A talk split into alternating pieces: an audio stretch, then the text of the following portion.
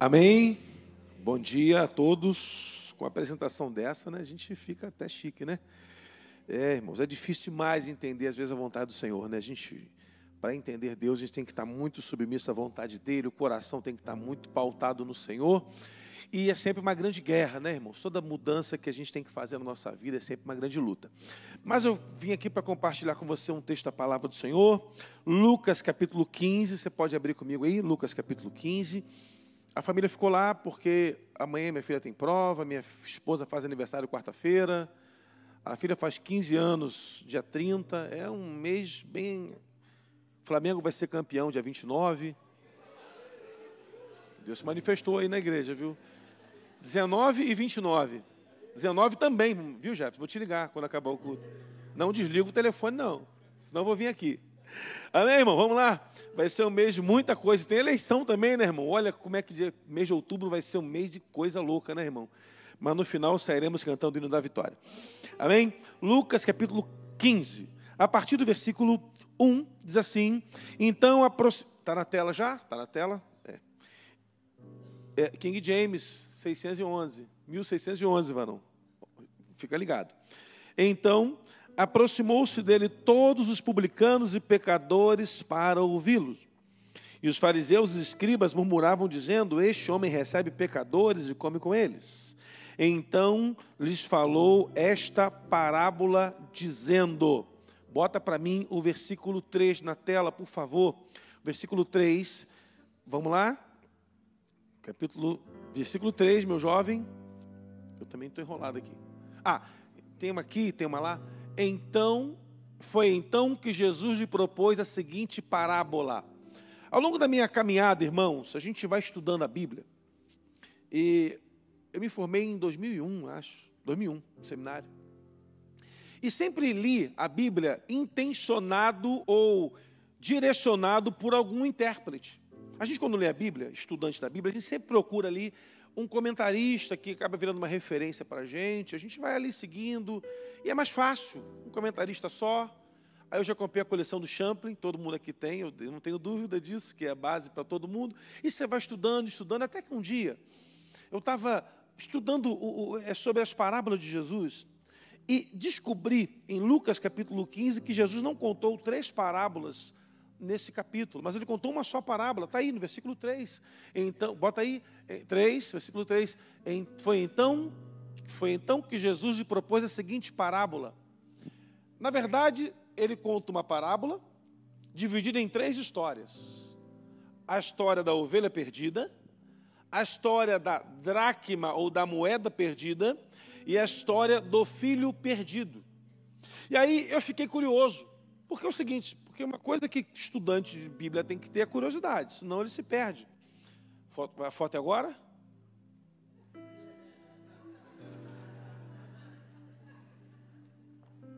Foi? Não, porque fica toda torta, né? Aí depois tem que editar. Já sou feio, com a foto torta complica mais ainda. E aí o que acontece? A gente vai olhar e perceber o seguinte: quando estudamos a Bíblia, irmãos, eu não estou aqui para ensinar você muito, porque você já deve saber disso. Nós primeiro temos que perguntar para o texto, para quem é a parábola contada. Primeira coisa, porque você não perde o propósito. Para quem Jesus contou a parábola. Segundo, quem era o público que ouviu a parábola, porque ele pode contar a parábola e o público não ouvir. E terceiro, qual é o objetivo central da parábola?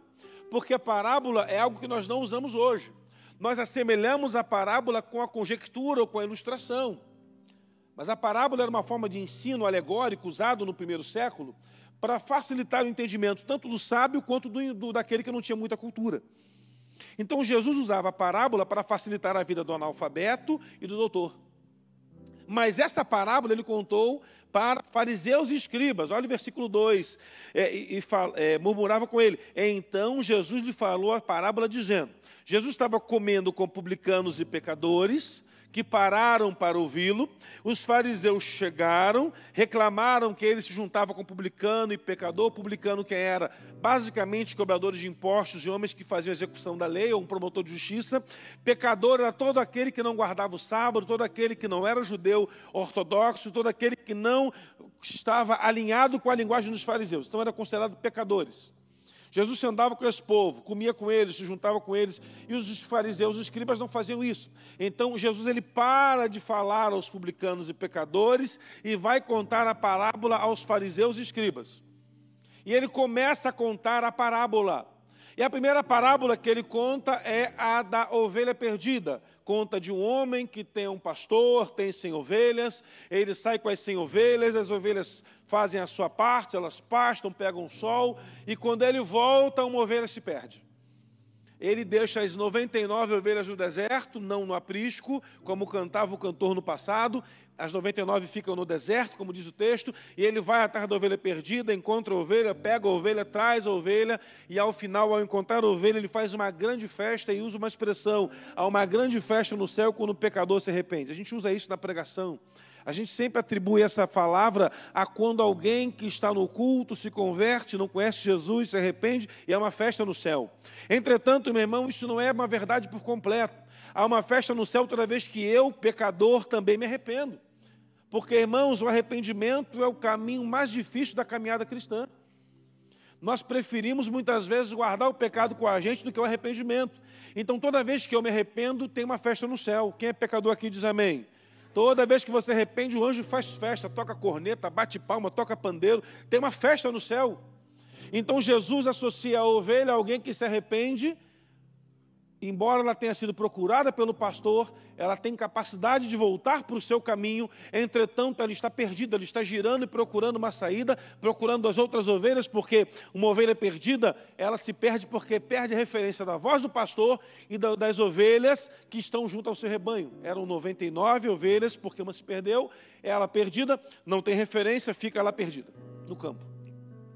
O segundo texto fala de uma mulher, de uma senhora que está fazendo uma festa, está na sua casa, e ela começa a contar suas dracmas, e ela percebe que das dez dracmas só tem nove. Então ela começa a procurar a dracma, não acha, ela acende a lamparina na casa, e ao acender a lamparina, ela percebe que a casa está uma bagunça, ela faz uma faxina na casa, limpa a casa inteira, limpa tudo, tira tudo do lugar, arrasta móvel, vai, pega uma vassoura, varre nos cantos e encontra a moeda perdida, junta aquela moeda com as outras dez moedas, e aí o que, que essa mulher faz? Ela chama as amigas e faz uma outra grande festa, porque a moeda que estava perdida foi achada. Segunda história da mesma parábola. Diferente da ovelha, que pode procurar o caminho para voltar para o rebanho, a moeda não tem sapiência para isso. A moeda ela não tem capacidade nenhuma de se juntar ao, a, ao cofre. Onde ela cai, ela fica. Não há nenhum tipo de inteligência na, na, moeda, não há nenhum tipo de instinto na moeda para que ela se procure um caminho para se encontrar com as outras nove moedas. Então a mulher tem que fazer toda a parte, tem que limpar toda a casa, procurar a moeda e juntar a moeda. E aí a última história é a do filho que estava perdido, ou do filho pródigo. Essa eu tenho que ler com você, versículo 11 em diante, todo mundo bota na tela aí. E disse-lhe ainda: certo homem tinha dois filhos. Quantos filhos? Dois filhos. O mais jovem disse ao seu pai: Pai, dá-me parte dos bens que tenho direito. E ele dividiu o bem como haveria, como haveria de fazer. Poucos dias depois, o filho mais jovem, ajuntando tudo, partiu para uma terra distante, ali desperdiçou os seus bens, vivendo uma vida desordenada. E havendo ele gastado tudo o que havia, houve naquela terra grande fome, e ele comeu, ele começou a passar necessidades. E ele foi, juntou-se a um cidadão daquela terra que o enviou para os campos para alimentar os porcos, e ele desejava encher o estômago com as cascas que os porcos comiam. Ele desejava, ele não encheu, ele só tinha vontade, uma vontade tremenda, porque a fome faz isso, e nenhum homem lhe dava nada. E caindo em si, disse, é, disse: Quantos servidores do meu pai têm pão suficiente de sobra e aqui eu pereço de fome, levantar-me-ei, irei ter com meu pai, dir-lhe-ei, pai, pequei contra o céu e perante ti, e não sou mais digno de ser chamado teu filho, faze-me como um dos teus servidores, em alguma outra versão dos seus jornaleiros, faz como um dos seus servidores. E ele, levantando-se, foi para, o, foi para o seu pai, mas estando ainda longe no caminho, seu pai o viu e teve compaixão, correndo, abraçou-lhe, abaçou-lhe ao pescoço e beijou, e disse o filho, pai, peguei contra o céu, e diante da, pesquei contra o céu e a tua vista, e não sou mais digno de ser chamado teu filho. Mas o pai disse aos seus servos: Trazei meu melhor vestido, e vestiu, pondo-lhe um anel na mão, calça, que calçados nos seus pés, e trazei-me um novilho cevado, matai-o e comemos e alegremos-nos. De novo a festa. Está vendo? O pai recebe o filho de volta, e assim como o pastor que recupera a ovelha, a mulher que recupera a moeda e o pai que recupera o filho, faz uma festa. Os três episódios, nessas três histórias, a festa acontece. E aí vamos seguir aqui no versículo 22. Porque o meu filho estava morto e vive novamente, tinha se perdido e foi achado, e começaram a alegrar-se. Ora, o filho mais velho, que estava no campo, vindo, aproximou-se da casa, ouvindo as músicas e danças, e chamou um dos servos e perguntou-lhe o que significava aquelas coisas. Ele disse: O teu irmão chegou e o teu pai matou o novilho cevado. Olha que interessante. O pai matou o novilho. Percebe que tem uma, uma gordurinha aí nesse novilho? Ele não era qualquer novilho, era o novilho. Então me parece que esse novilho estava sendo guardado para algo especial. É aquela picanha que você tem guardada no congelador que você comprou na promoção. Eu estou lá em casa com esse mesmo processo, só esperando chegar o dia 30 para assar aquela picanha lá. Também, está lá guardadinha, quietinha. O pai, o, o, o, servo falou: o teu irmão voltou e o teu pai pegou o novilho cevado e né, matou para a gente é, é, se alegrar, porque ele o recebeu são e salvo. E ele se irritou e não queria entrar, porquanto saiu o pai e lhe rogava. E respondeu e disse ao pai: Eis que eu te sirvo há tantos anos, e nenhum momento transgredi a tua lei, nenhum mandamento teu, contudo nunca me deste um cabrito, para que eu pudesse me alegrar com os meus amigos, para que eu pudesse me alegrar com os meus amigos, mas vindo esse teu filho, que desperdiçou todos os teus bens com prostitutas. Agora, de novo, presta atenção. O irmão mais velho nem encontrou com o mais novo mas já definiu para ele que ele gastou a grana com as prostitutas. Isso aí me parece que o camarada está fazendo é, uma projeção daquilo que talvez ele gostaria de fazer com o dinheiro, não fez. E colocou, nem se falaram, não sabe de nada, não sabe da história, acabou de chegar, já definiu um decreto, uma sentença de que o irmão dele gastou a grana na prostituição. Com prostitutos dos teus bens, e mataste-lhe o novilho cevado. Olha a briga pela, pela comida. Você matou o novilho, hein? Já estou sabendo que você matou aquela Aquela picanhazinha, ó, o cara gastou tudo na bagunça, o senhor gastou com ele, matando aquele novilho. Aí disse-lhe, mas ele disse: Filho, tu sempre está comigo e tudo que é meu é teu. Era necessário que fizeste festa e regozijemo-nos, porque este teu irmão estava morto e vive novamente. Tinha se perdido e foi achado. Amém? Irmãos, é um texto conhecido, mas os detalhes saltam, né? Os detalhes a gente fica, eu fui narrando já a introdução para você por horário, os detalhes saltam. Perceba que o mais velho não entra na festa porque o texto acaba sem nenhuma explicação e sem final feliz.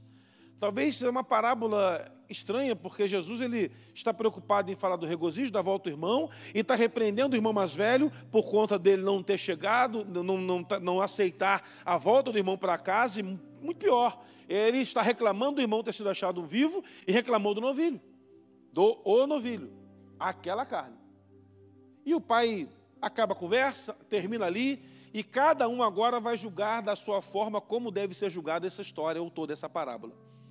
Vamos então separar essa parábola em partes. Nós podemos atribuir essa parábola em três partes. Podemos separar dentro da parábola o alvo que Jesus buscou falar, que eram os fariseus e os escribas. E também nessa mesma parábola, ele coloca os publicanos e pecadores. Na primeira parábola, a gente pode associar a palavra de Jesus declarada a esse, a esse grupo de publicanos e pecadores, a ovelha que estava perdida.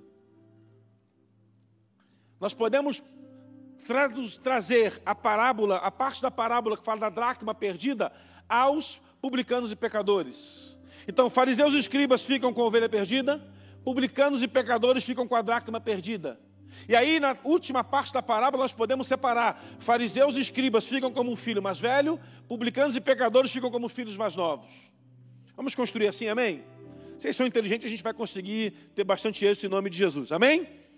Eu falei inteligente, vocês ficaram, né? Vamos de novo. Vocês são inteligentes, a gente vai conseguir construir. Amém. Vamos começar então. O desafio desse texto para a gente é colocar cada um no seu devido lugar. A figura do pastor, que era Jesus, o bom pastor, que dá a vida pela ovelha, ele sai com cem ovelhas pelo caminho. E na sua saída, uma se perde. Qual era a função do pastor em seu pastoreio? Buscar aquela que se perdeu. Por esse motivo, o pastor usa uma vara e um cajado. A vara era para conduzir as ovelhas no caminho certo. Então, as ovelhas, elas são os animais da classe animal que mais tem dificuldade de reações durante o perigo. Se você pegar uma ovelha, foi feito um estudo sobre isso, colocar uma ovelha na jaula de um leão, o leão vai rugir e ela vai ficar parada ali, estacionada. E se o leão abocanhar aquela ovelha, ela não vai tentar fugir dele. Ela vai ficar gritando por socorro, pedindo ajuda, tentando de alguma forma encontrar alguém que vá lá e atire daquele ambiente que lhe é perigoso. Então, por esse motivo, o pastor perfila as ovelhas, coloca ela em linha reta, da maior até a menor, da mais velha, possivelmente para maior, até a menorzinha, e elas andam enfileiradas, e com a vara, ele vai batendo nas ovelhas que estão saindo do caminho para que elas permaneçam caminhando. Entretanto, com o cajado, o pastor, ele quebra a perna da ovelha, a pata da ovelha, para que ela não fuja mais. Então é muito importante o pastor saber disso que cajado é para quebrar a perna de ovelha que tenta fugir. Cadê o cajado? Não dá para quebrar as quatro, porque o tratamento terapêutico de cura é muito longo, quebrava uma só. Aquela ovelhinha estava perdida no meio do caminho, e quando de repente ela olha e pensa, ué, cadê as outras? Estou perdida. E o pastor tem que ir até ela para recuperá-la porque ela não tem capacidade mais de estar junto com o rebanho, está perdida. Assim eram fariseus e escribas. Aqueles homens andavam no rebanho de Israel, eram conduzidos pelo Senhor, até que num determinado momento da história eles se acharam autossuficientes. A religiosidade faz de nós pessoas autossuficientes. Não preciso mais no culto, não preciso mais na célula, não preciso mais na oração. E aí essa religiosidade faz da gente alguém que se distancia do rebanho. E Jesus está ali parafraseando o seguinte: olha, eu sou o bom pastor que vim para dar vida pelas ovelhas e vim para buscar as ovelhas que estavam perdidas. Mas para essas ovelhas é necessário o quê? Arrependimento. Por que, que não fala de arrependimento para a dracma perdida? Porque a moeda não arrepende, irmão. Moeda ela é idiota, moeda é moeda. Não tem capacidade de raciocínio, você não manda o seu dinheiro para terapia de vez em quando seria bom, você não vai sair da minha carteira. Era uma boa ideia, né? Fazer uma terapia com o nosso dinheiro. A gente junta assim, não é muito, junta um pouquinho fala, vai lá no terapeuta, fica lá sentado, sua obrigação é ficar dentro da carteira e não sair nunca mais. Não tem como. E a ovelha tem a capacidade, Jesus está falando o seguinte: olha, ele está agora associando a, a ovelha que se perdeu àqueles que têm que buscar arrependimento porque não adianta apenas o pastor trazer a ovelha de volta, colocar no aprisco, e daqui a pouco ela vai se perder de novo, porque se ela não mudar o seu caminho, de nada vai valer. Esta é a experiência para os escribas e fariseus. Vocês precisam de arrependimento e a voltar a estar no aprisco de Israel de novo porque eles tornaram como seres superiores. Parece até crente que você conhece. Não olha para não constranger, porque pode estar aqui. Mas não tem gente assim na igreja que se sente o dono da cocada preta, se sente o todo-poderoso, super crentão. Aleluia. Se eu não orar, não acontece. Se eu não tocar, não acontece. Se eu não, não, não, não, não pregar, não dá certo. Irmão, mentira do diabo. Você pode morrer amanhã e alguém vai fazer tudo no seu lugar, talvez até melhor. Tem gente que se acha o todo-poderoso e os fariseus eram esses. Os escribas eram esses. E Jesus fala: é necessário arrependimento. Não arrependimento apenas do pecado, mas da postura. Arrependimento do comportamento que levamos. Arrependimento das manias que o evangeliquez colocou na gente. Porque nós, irmãos, não temos nada para oferecer e aceitamos Jesus, achamos que somos tudo do bom e do melhor, de verdade somos na caminhada espiritual, mas à nossa volta precisamos olhar para as outras 99 que estão sofrendo também, que também querem fugir, mas permanecem no pastoreio do rebanho do Senhor Messias Jesus, e aquela que se perde tem que se arrepender para voltar a estar junto. A segunda história é de uma mulher. Essa mulher tem dez moedas. Não era uma mulher rica, mas também não era uma mulher pobre. Juntar dez dracmas naquele tempo era para possivelmente compra de um campo, de uma terra. Aquela mulher tem aquelas dez moedas, ela perde uma, então o que ela faz? Ela começa a limpar, e para limpar a casa, para achar moeda, ela percebe, tem que fazer uma faxina na casa. Então tem muito a ver com uma faxina interior. Isso para aqueles pecadores, que de verdade eram pecadores, que de verdade eram publicanos, cobradores de impostos, aumentavam o imposto a ser cobrado para se beneficiarem, baixavam o imposto para beneficiar alguém da família. E aqueles homens tinham que se arrepender também. Sim, mas eles precisavam de uma faxina interior primeiro. Porque essa mulher só vai perceber que a casa tem que ser limpa quando ela traz luz.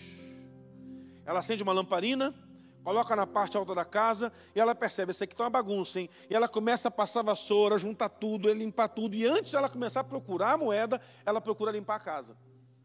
São valores que perdemos, que esses pecadores carregavam. Estavam errados de não carregar os valores do reino, mas também sofriam porque eram punidos por não fazerem o que a religiosidade farisaica determinava para eles. Então começou a limpeza, isso serve para a gente. De vez em quando tem que acender uma luz lá. E a Bíblia diz que a luz, a luz para nós é a palavra do Senhor, amém? Ela é lâmpada para os nossos pés e é luz para o nosso caminho. E dá uma faxinada. Tirar aquele pecado que você está guardando escondido, que ninguém sabe, nem tua mulher, nem teu filho, nem ninguém. Tirar aqueles, aquelas manias de coisas, de pecado que você de vez em quando procura e ninguém está vendo fazer os processos pecaminosos que você carrega em você e que as pessoas não reconhecem, está lá no escuro, ninguém está vendo. A mulher limpa a sua casa, ninguém tem nada com isso, ela perdeu sua moeda na casa, ela sabia que a moeda não saiu dali, então ela começa a fazer uma limpeza e quando está tudo limpo, vem uma festa. Ela chama amigas para tomarem um chá com ela, porque ela recuperou a moeda. Mas agora vemos a terceira história, e aí Jesus é mais enfático. São dois grupos, o filho mais novo, pecadores e publicanos, filho mais velhos, escribas e fariseus. E o discurso que eles usam é exatamente o mesmo. É interessante que na, na, na parábola há uma perda matemática significativa. Observe que é o pastor que tem 100 ovelhas, ele quando perde uma ovelha, ele perde 10% não, 1% das suas ovelhas. Não é isso? Tem 100, a Dilma que fazendo essa conta é se enrolar, né? Não é 30%, é 17%. 100 ovelhas, ele perde uma ovelha, ela tem, ele tem quantas, quanto a sua perda percentual? 1%. A mulher tem 10 dracmas, não é isso? E ela perde uma dracma, quanto que ela perde? 10%. O pai tem dois filhos, ele perde um filho, quantos, quantos por cento ele perde? 50%. Perceba que o pastor procura ovelha que representa 1% do seu rebanho. Perceba que a mulher procura a dracma, que representa 10% da sua renda, mas o pai não procura o filho, que representa 50% daquilo que ele tem. Porque o filho tem sabedoria para voltar. O filho sabe fazer o caminho de volta. E perceba que o filho sai rico. Ele diz para assim, pai, eu quero minha herança. E herança se recebe quando alguém morre. Quando o pai morre. E aquela herança repartida de partes iguais, o filho pega a sua grana, junta tudo, faz uma selfie, bota no Insta e sai. Aluga um carro e vai embora. E o cara vai para tudo que é lugar. Bebe, curte, zoa, vai para tudo que é canto, e vai passando cartão de débito, vai passando QR Code, vai passando crédito, vai passando Pix. Chega uma hora que ele passa o cartão, acabou o dinheiro. Ué, por quê? Eu era rico, mas acabou. Acabou, porque dinheiro acaba. Não sei se você sabia que dinheiro acaba, irmão. Você sabia que dinheiro acaba, irmão? Eu descobri isso quando eu tive meu primeiro emprego. Eu recebi um grande salário, 58 reais, que era o salário mínimo da época. Saí do shopping, saí de casa, falei, vou comprar uma camisa do meu time, e isso é 94, vou comprar uma camisa da seleção brasileira, vou comprar um tênis, vou comer no McDonald's e vou ainda voltar de táxi. 58. Cheguei em casa, minha avó falou assim: separa o dízimo primeiro, antes de você fazer toda essa orgia financeira. Aí separei cinco reais e oitenta, minha avó falou: dá seis, deixa de ser pão duro. O senhor merece. Ah, tá bom, saí. Enfim, não lanchei, não teve táxi, tive que comprar só uma camisa, o tênis não era o que eu queria, eu voltei pensando assim, meu Deus, agora são mais 30 dias para pegar tudo de novo. um grande atleta, um jogador de futebol rico aí, veio contar uma experiência dele, de que ele ganhou muito dinheiro no futebol, fez muita bobagem. Um dia ele estava numa grande festa e quando foi pedir a conta, 30 mil reais. Ele foi passar no débito, tomou só seu cartão, não foi aprovado. Ele, é possível, eu sou famoso, eu sou rico. A moça, é, mas o cartão não passou, mesmo sendo famoso e rico. Aí ele pegou o crédito, no crédito funcionou, e ele foi ao banco. Que aconteceu? A mulher falou, não, senhor sabe, o senhor sabe, mas dinheiro com o tempo acaba. Ele, é, eu não pensei nisso. E aí ele teve que reinventar a sua vida financeira e estava dando uma palestra sobre recomeçar financeiramente. Aquele moço, ele vive a vida, o que é muito bom. Mas no final, quem andava com ele não tinha nada para oferecer a ele. Ninguém lhe dava nada. E ele vai procurar emprego. E quando na expressão porco entra na fase em que tem um judeu, ele já dá um passo para trás, porque porco é um animal completamente impuro. Se Jesus está trazendo uma parábola para os judeus, eles trouxeram na sua mente que aquele moço era filho de um judeu. Porque a partir dos bens foi feita como um pai judeu faz. E pensaram assim: nossa, a que nível chegou esse moço? Ao ponto de ir para o meio de uma lama cuidar de porcos. E o que é pior, Jesus vai piorando a história. Ele queria comer a lavagem do porco. Ele não comeu, mas ele desejou. Mas que coisa horrível. E aí esse moço, no meio do buraco, da lama, lá no meio da sujeira, da lavagem dos porcos, ele bota a mão e pensa: meu Deus, o meu pai tem fartura na mesa. Os jornaleiros ou os servidores têm fartura de pão. Tem que ensinar para você isso, se você talvez não saiba. Jornaleiro não é quem vende jornal, era quem tinha uma jornada diária de trabalho. O cara tinha um dia de trabalho, então ele recebia por aquela jornada. Ele não era funcionário da fazenda, não era servo da fazenda, era um trabalhador completamente autônomo, ficava na porta de manhã, e aí alguém falava, só tem serviço hoje. Ele entrava pela porteira, e ele só trabalhava, acabava o dia, recebia seu pagamento e ia embora. Se amanhã tivesse oportunidade, ele trabalharia de novo. O patrão não tinha compromisso administrativo com o jornaleiro nem com ou o servidor, não tinha nenhum compromisso. Mas o pai desse filho pródigo, ou do filho perdido, ele sabe assim: olha, eu via meu pai como tratava o menor classificado funcionário, tinha fartura na mesa de pão. Ou seja, o pai desse moço é um pai generoso, é um pai que cuida dos pequeninos da mesma forma como cuida dos grandões. Está entendendo isso? Amém? O meu pai, ele pensa assim: meu pai é um homem bom. O trabalhador que tem menos crédito em todas as fazendas pelo ofício que desenvolve é cuidado da mesma maneira como o papai cuida todos os outros trabalhadores, porque os trabalhadores que eram jornaleiros entravam na casa, sentavam na mesa, faziam sua primeira refeição e iam trabalhar. Ou seja, o pai dele era alguém tão generoso que abria o seu coração para abençoar todo e qualquer trabalhador que ele estava. E os, e os fariseus pensando, é, Realmente ele é um homem diferenciado. E esse moço volta para casa.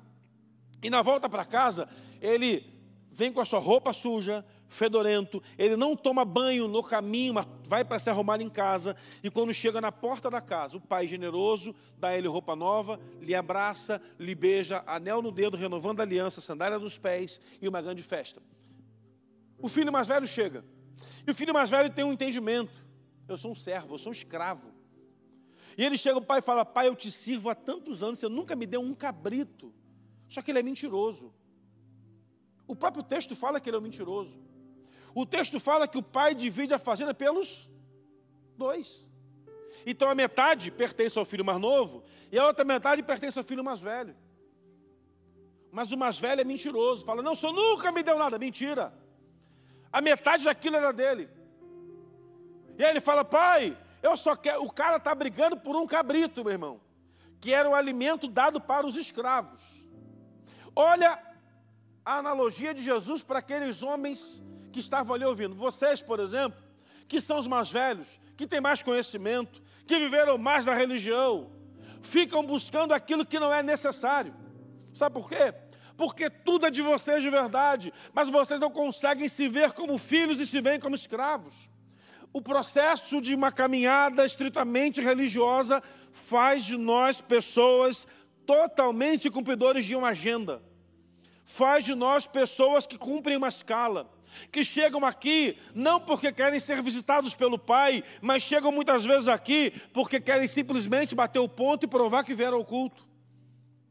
Precisamos mudar essa fase da nossa vida. Precisamos aprender com essa parábola de Jesus que esse ambiente aqui estamos é o local onde o Pai vai tocar em nós, nos dar fartura de pão, restaurar nossa vida, nos trazer uma faxina interior e exterior, nos transformar por inteiro.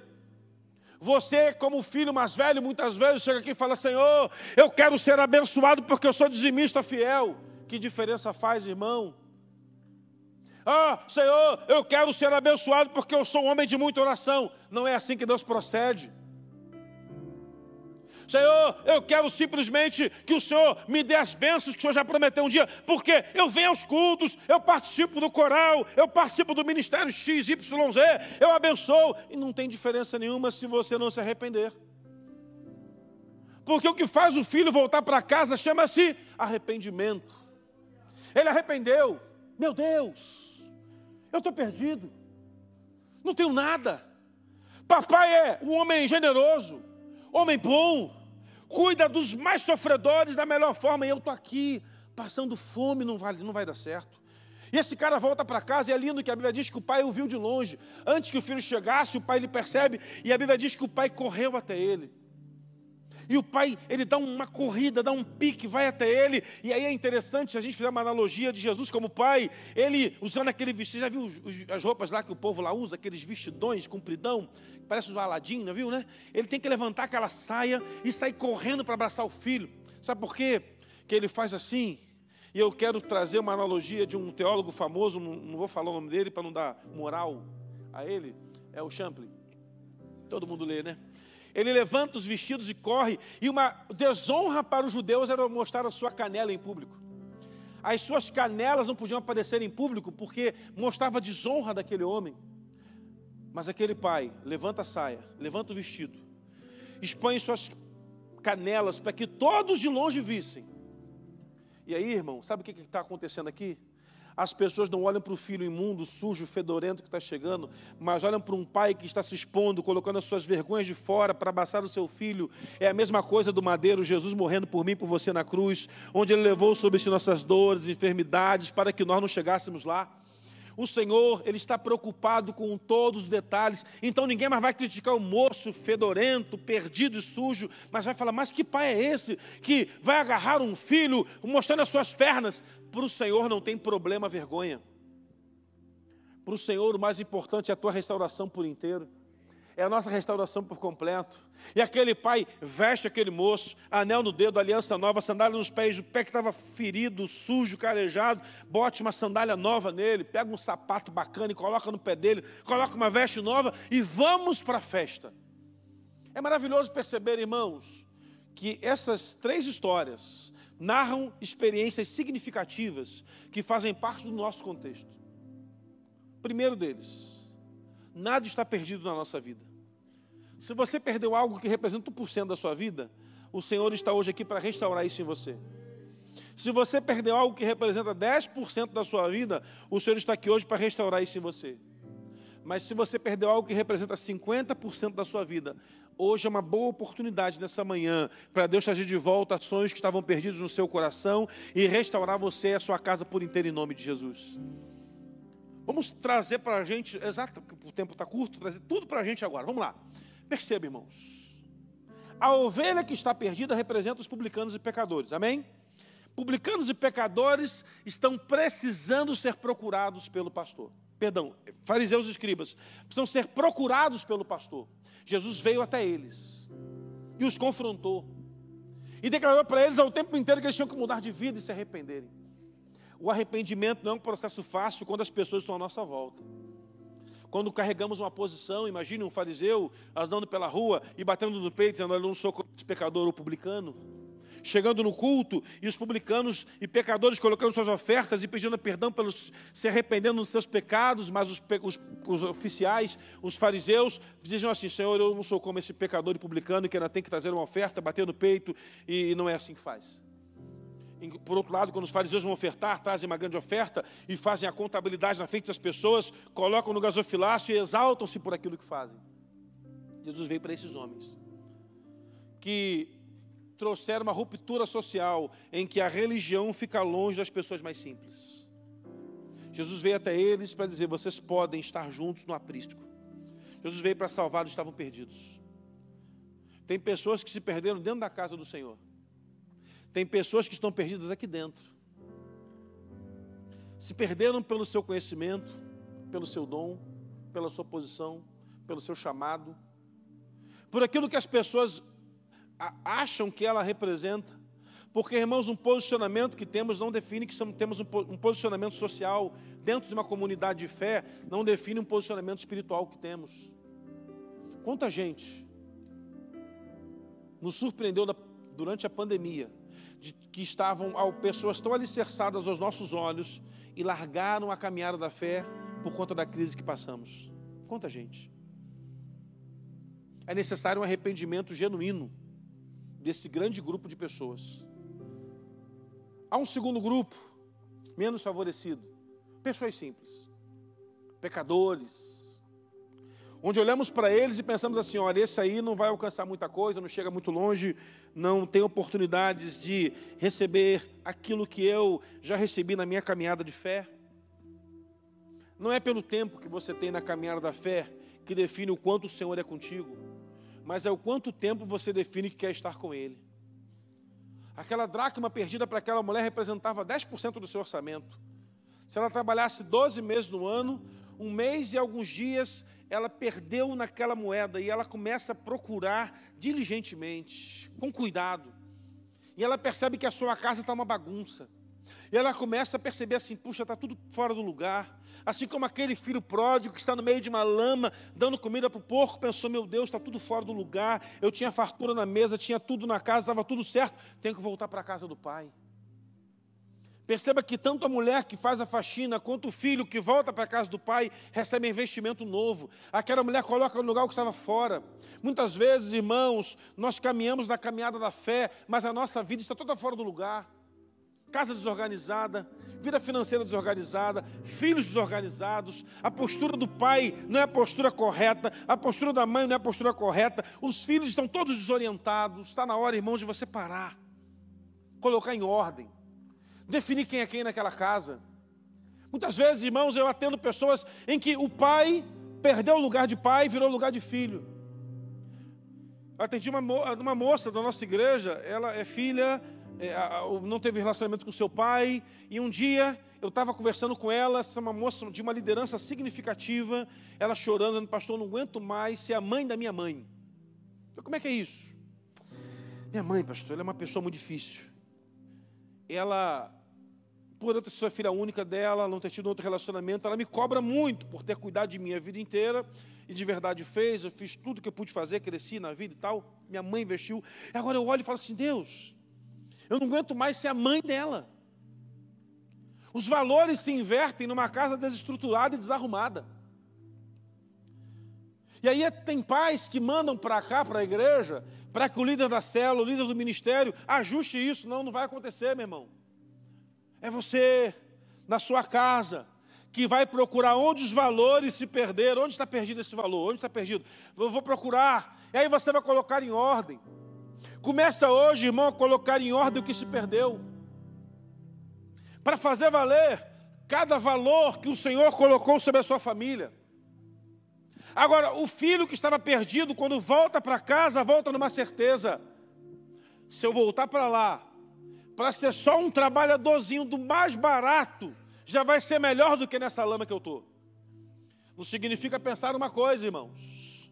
Aquele moço, embora estivesse perdido, a sua mente estava focada em entender que ele servia um pai que era generoso. Ele estava na casa de um pai que o amava, de um pai que era completo para com ele. E ele faz o caminho de volta. Muitas vezes, irmãos, temos que fazer um caminho de volta para a festa voltar para a nossa casa, para o nosso lábio voltar a celebrar com alegria. Muitas vezes. Temos que fazer valer aquilo que o Evangelho de Cristo tem colocado na nossa vida, porque se a sua casa cumpre o Evangelho, a sua casa vai estar ajustada e vai estar em ordem. Uma casa que cumpre o Evangelho na íntegra, uma casa que faz se cumprir os valores do Reino de Deus, ela vai sempre estar em ordem. Porque o nosso problema aqui, já que somos crentes, não é com a dracma que se perdeu, nem com o filho que foi embora, porque o pai não foi atrás dele, ele sabia o caminho de volta. O problema é o filho que estava em casa. que se escondeu por detrás de um serviço poderoso para servir de credencial um dia para dizer: Olha, eu não sou valorizado nesse endereço. Todo mundo tem valor. Chega um novinho, cuidado. Chega um outro, é cuidado. Mas eu estou jogado, estou abandonado. É mentira. O diabo quer colocar na nossa mente que nós fomos abandonados na nossa caminhada. Meu irmão, é mentira do inferno sobre a sua vida isso. Eu estava. Eu, eu, eu, eu, pastoreava no interior antes de lá em Nova Iguaçu, e eu era o único pastor que fazia sepultamento de quem não era membro da igreja. Então já viu, né, irmão? O padre cobrava para sepultar e eu não cobrava. Já melhorou mais ainda a vida do povo, era uma economia. E ainda tinha os, né, os pastores não faziam, então eu fazia o sepultamento. Então eu ia para o sepultamento gente que eu nem conhecia. E levei essa prática para Nova Iguaçu. Eu estava um dia num sepultamento de uma pessoa que eu não conhecia, e acabei de sepultar, e vi uma ovelha sepultando a avó, que eu nem sabia que tinha morrido. Eu falei assim, minha filha, dá um minutinho que eu, que eu vou, vou, vou, vou ali, vou. Aí sepultei, fomos lá, e voltei para fazer aquele momento de oração com aquela família. Aí essa moça falou, pastor, que bom que o senhor veio. Porque eu achei um absurdo, ninguém da igreja vi. Mas alguém sabia que a sua avó morreu? Não, não sabia. Então é difícil, né? É, é difícil. Eu sou tão, eu vou a tanto enterro que os coveiros me conhecem lá. Eu chego lá, o pastor, Pai do Senhor, Pai do Senhor. O senhor está aqui de novo, né? Eu falei, aqui, mas estou voltando para casa no final. Porque o mais importante do que vir para cá é no final eu também voltar. Eu, evidentemente, eu não quero correr o risco de, de um dia você me colocar aí. E eu fico. E eles são engraçados porque eu sempre dou um, quer dizer, sempre não, de vez em quando dou uma gorjeta lá para eles e tal, e agradecem muito por tomar um refrigerante e tal. Eu fico pensando naquele momento tão triste às vezes. Eu, esses dias alguém me ligou e falou: Puxa, pastor, Fulano perdeu o pai. Fulano, é sério? E que hora vai ser o sepultamento? Já foi. Aí eu fui ligar para fazer: Fulano, eu queria te visitar. Pastor, não precisa.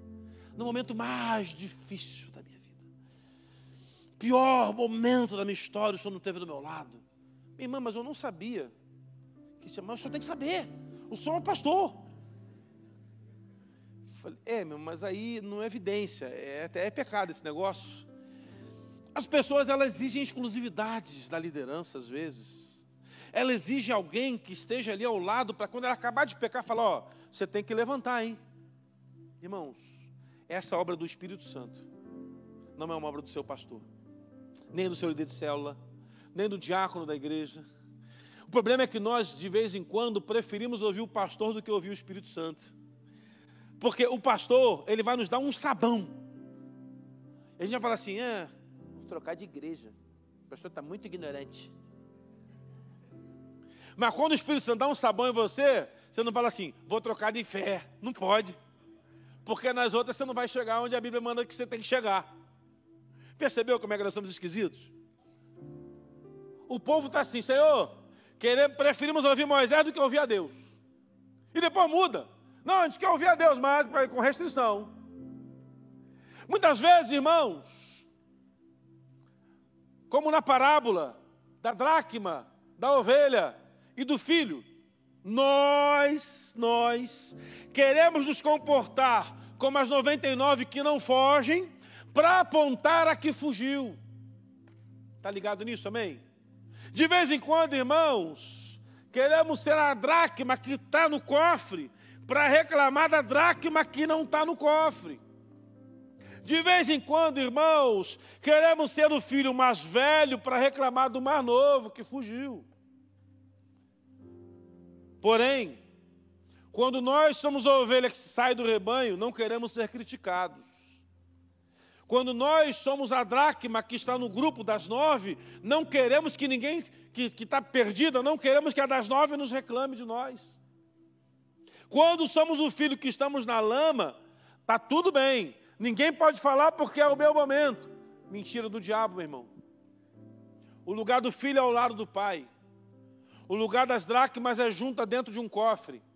E o lugar da ovelha que estava no rebanho é junto dele porque na casa do Pai há alimento, no meio do rebanho há pastoreio, e nós não podemos em nenhum momento aceitar aquilo que o diabo nos propõe. Sabe por quê? Porque senão caminharemos com a marca da religiosidade que os fariseus caminhavam. Eu me lembro quando eu era adolescente, lá na minha primeira caminhada, na primeira igreja que eu congreguei, eu passei uma luta muito grande na minha família de separação dos meus pais, era uma luta muito grande. Eu estava num culto e estava cantando louvores, e aí eu comecei a chorar, irmão. Comecei a chorar. E aí o meu pastor na época, que não era o pastor Sebastião, ele viu e mandou um diácono ir até mim perguntar qual era o meu pecado. Legal isso, né? Qual, qual é o teu pecado? Eu, chorando ali, irmão, chorando. Eu falei assim, não pequei não. É mentira, porque todos pecaram e destituídos estão da glória de Deus. E quem fala que não tem pecado, diz João, é mentiroso. Qual o pecado, meu filho? Eu. Deve ter roubado bola de gude de alguém. É a única coisa que eu estou lembrando agora, sim, de momento. Porque eu aprendi que chorar no culto era pecado. Aprendi isso. E fiquei travado nesse ensinamento por 10 anos. Até um dia que eu estava num culto, em que o Senhor visitou aquele lugar, irmãos. Não dá para esquecer. Estava se cantando louvores lindos, lindos, lindos, lindos. A único que é digno, essa você sabe, de receber. Era esse louvor. A honra. Pega a sua mão bem alta ao Senhor, diga isso. A força ao Rei eterno e imortal.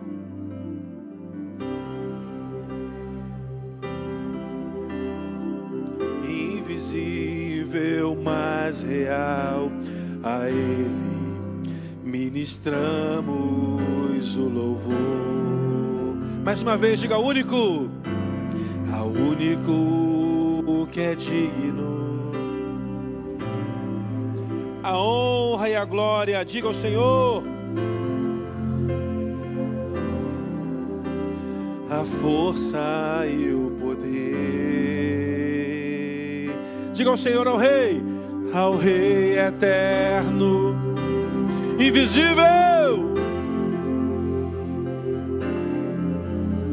A Ele ministramos o louvor, coroamos,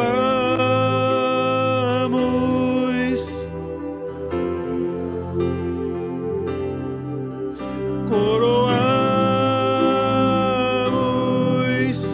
a Ti, ó Rei Jesus. adoramos o teu nome.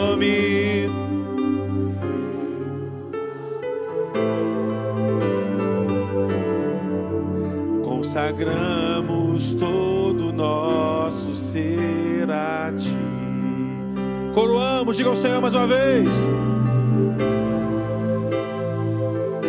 A ti, a ti, ó Rei Jesus.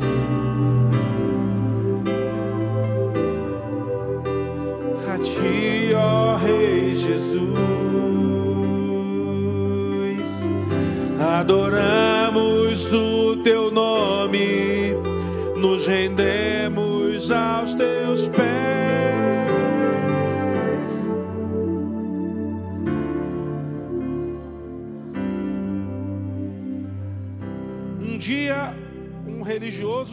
tirou de mim o poder do quebrantamento.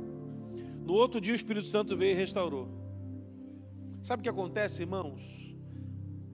A religiosidade que transmitimos aos outros nem sempre vai trazer em nós o quebrantamento que precisamos. Tem pessoa que está religiosa demais e nem o Espírito Santo consegue mais falar com ele. Jesus está falando para aqueles caras assim, gente, perceba, vocês são filho velho, que reivindicam aquilo que não precisa reivindicar. Vocês não são apenas servos trabalhadores, vocês não estão aqui para cumprir uma agenda, vocês estão aqui porque vocês são filhos. E a filiação ou a paternidade do Senhor tem que ser restaurada em cada classe do meio da congregação.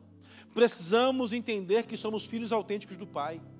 Precisamos entender que o Pai é aquele que nos visita todo dia pelo seu Espírito, é aquele que fala conosco e que muitas vezes, após cada pregação que ouvimos, levamos para casa o ensinamento prático daquilo que temos que fazer para mudar.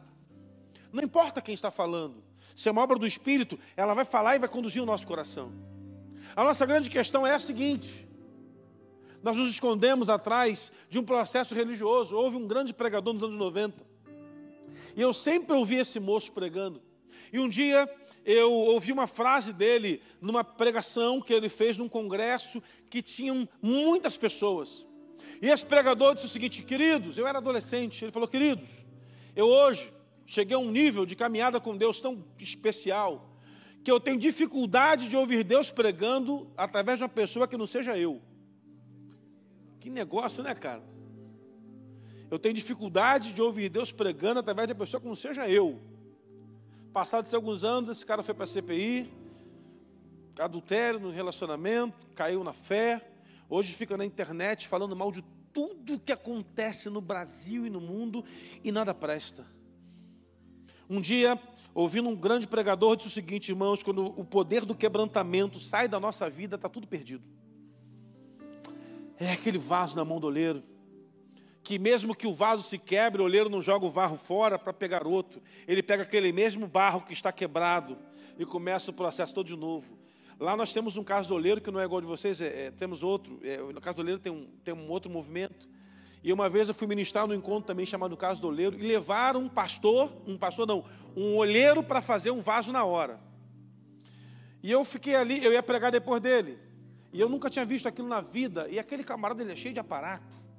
Chegou lá com uma Kombi velha, bem velha, mas das muitos velhas. Assim, eu falei, rapaz, não tem como. Se atropelar alguém, mata de tétano. Estava hum, muito ruim aquela misericórdia. Ele tirou lá uns aparelhos, preparou energia elétrica, uma roda que ele pedalava, e ele com o microfone assim de orelha, ele começou a fazer o vaso e começou a ministrar o texto do Jeremias dessa casa do oleiro. E aquele cara ia falando, e tinha um moço tocando é, um teclado lá junto com ele, era um rapaz da igreja. E eu fiquei olhando aquilo, e aquele homem falava assim: irmãos, o maior desafio nosso é saber que, ainda que estejamos quebrados, arrebentados, Deus nunca tira a mão da gente, porque o olheiro não tira a mão do barro um momento durante o processo. E aquilo foi ministrando no meu coração. Eu ia pregar depois, fiquei ministrando no meu coração.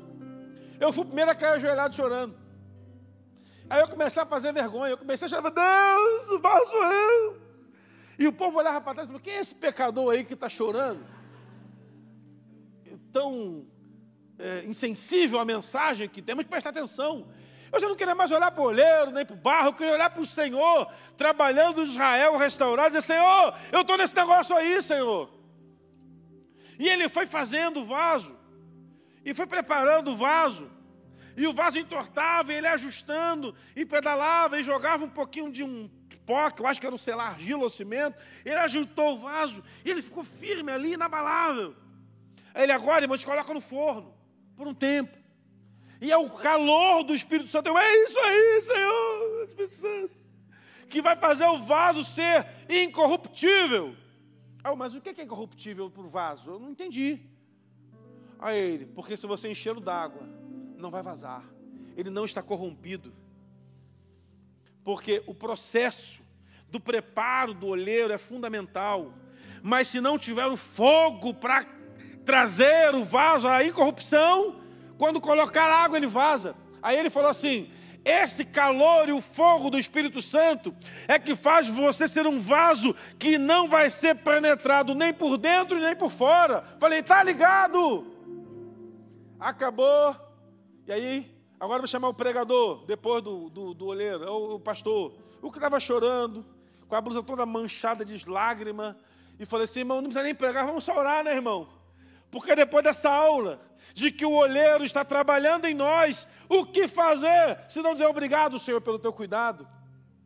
É nesse processo que Jesus está tentando restaurar a casa perdida de Israel, juntando pecadores e religiosos, juntando fariseus, escribas, de pecadores e publicanos. E essa toda parábola que não tem um final feliz, não termina com voltaram para casa o pai o filho mais velho, deu tudo certo. Jesus falou: não, essa parábola não pode terminar assim. Essa parábola termina na consciência de cada um, se vai entrar para a festa ou não. Porque tem festa para a ovelha que foi achada, tem festa para a moeda que foi achada, tem festa para o filho que voltou, Mas você que decide em que nível você vai estar quando alguns estiverem celebrando. É possível, irmãos, estamos num culto em que alguém está celebrando ao Senhor e tem alguém vigiando. Eu acho isso interessante. Eu uma vez postei no Instagram uma foto de uma moça cantando e glorificando muito e tinha uma frase: Não reprima quem está adorando o Senhor com extravagância, porque você não estava lá quando Jesus te transformou. É verdade, é verdade. Eu estava num culto e tinha um moço pulando, cantando, celebrando o Senhor com alegria, dando glórias a Deus, aplaudindo o Senhor. Eu achei até demais, mas amém, Deus sabe da vida dele. Depois ele só para dar um testemunho. Motorista de carro forte no Rio de Janeiro o carro entrou numa rua e fuzilaram o carro forte. Todo mundo ficou trancado no carro forte. Ele era o único crente.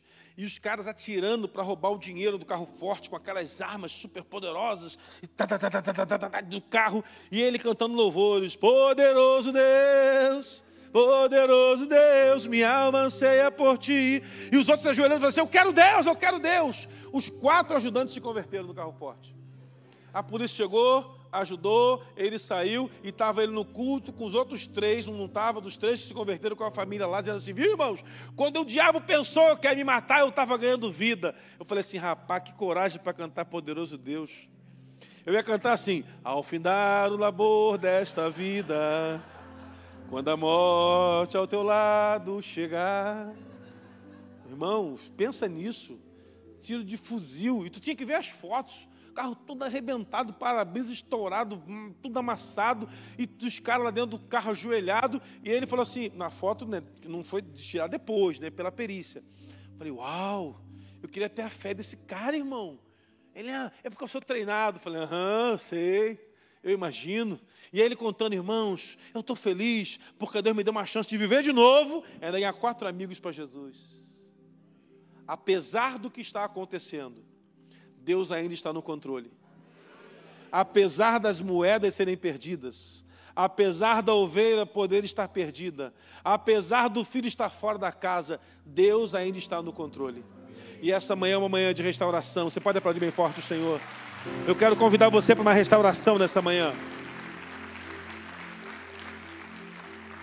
Os valores não se perderam. Perceba. Há valores do reino que não se perderam. Aquela mulher procurou a moeda e colocou no lugar. Mas há valores que aqueles fariseus carregavam que já tinha se perdido há muito tempo, que não foi Deus que colocou sobre eles. Eu queria orar com você nessa manhã, vamos colocar de pé. Eu queria que você pudesse, por gentileza, irmãos, fazer aquela faxina que essa senhora fez. Pedir ao Espírito Santo para falar o seu coração, onde você tem que ajustar, onde você perdeu, aquela moeda? Ou onde foi que você caiu? A palavra do Senhor à igreja de Éfeso: Lembra-te, pois, de onde caíste. E agora volta ao teu primeiro amor. Eu quero convidar você a deixar todo o processo que você já caminhou até hoje, que porventura até não tinha talvez a aprovação de Deus, e colocar a sua vida na mão do Senhor. Eu não estou dizendo que seja pecado, porque às vezes não é nem pecado, mas são manias que criamos e carregamos na nossa trajetória de fé. E vamos deixando os valores de Deus devagarzinho de lado, de lado, de lado. E as coisas vão saindo um pouco do controle nosso. E a gente começa a pensar assim, Senhor, eu sou até um vaso da mão do olheiro, mas ele não está conseguindo restaurar. Mas essa manhã é uma manhã de restauração. Eu quero convidar você a fechar os seus olhos, curvar sua cabeça, entrar em arrependimento.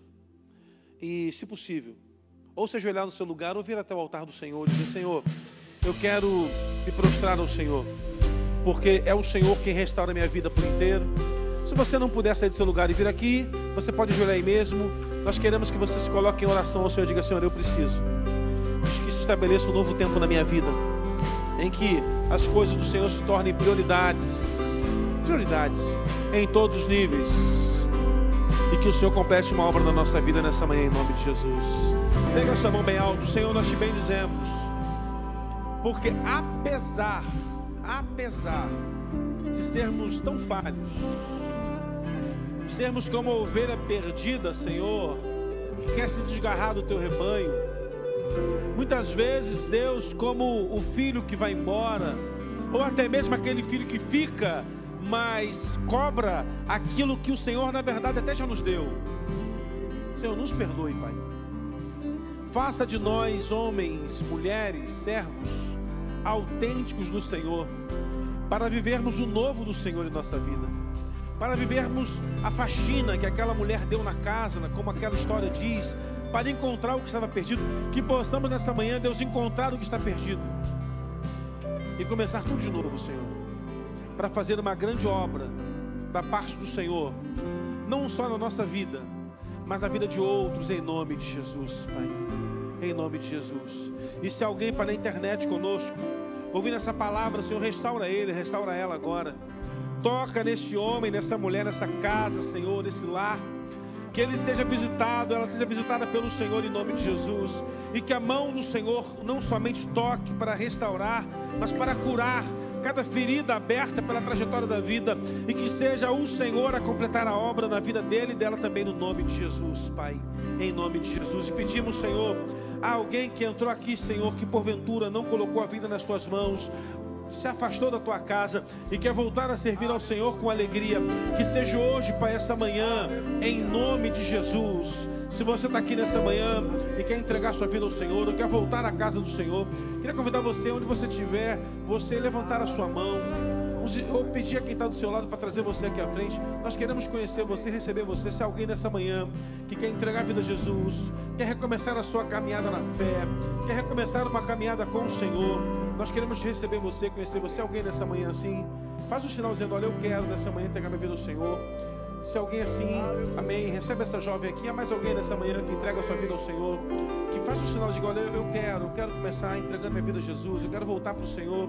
Eu sou essa ovelha que se perdeu, eu sou esse filho que foi embora, mas hoje eu volto. Hoje eu volto. Hoje eu volto para o novo tempo de Deus. Alguém assim, levanta sua mão onde você está. Amém. Vem cá. Vai, não, amém. Se você está nessa condição, levanta sua mão que a gente vai receber você. Amém. Você pode aplaudir bem forte, Senhor, nessa manhã. Deus te abençoe. Vamos declarar Maranata, Maranata, Maranata. Ora, vem, vocês cantaram. Vamos lá? Então vamos no Maranata. Você vai cantar animado, hein, minha filha? Eu vou contar contigo, hein? Vamos lá? Amém. Deus abençoe. Pastor Sebastião, por favor. Vamos adorar o Senhor. Peraí, peraí, pastor vai falar. Corta aí, varão. Irmãos, que o amor de Deus, o nosso Pai, a graça de Jesus, o Filho e as consolações do Espírito Santo sejam com todos. E com este louvor estaremos encerrando o nosso culto. Que Deus te abençoe. Amém. Fica na paz.